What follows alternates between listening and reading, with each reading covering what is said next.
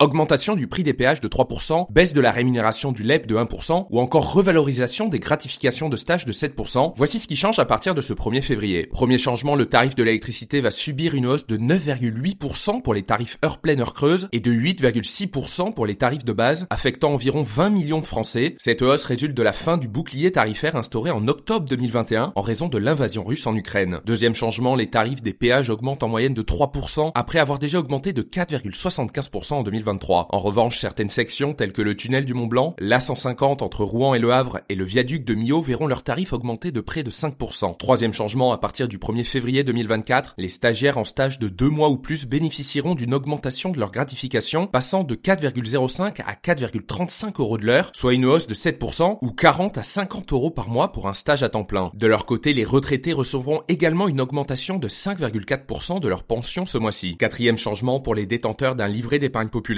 le taux d'intérêt passera de 6 à 5% dès le 1er février, tandis que le taux du livret A reste figé à 3% jusqu'en 2025. Cinquième changement, un arrêté publié le 16 janvier annonce une augmentation du prix du tabac. Les marques comme Dunhill, Camel, Lucky Strike et Winston, ainsi que certains cigares et cigarios, verront leur prix augmenter de quelques centimes à 1 euro. Et notez que ce podcast est soutenu par Quorum l'épargne.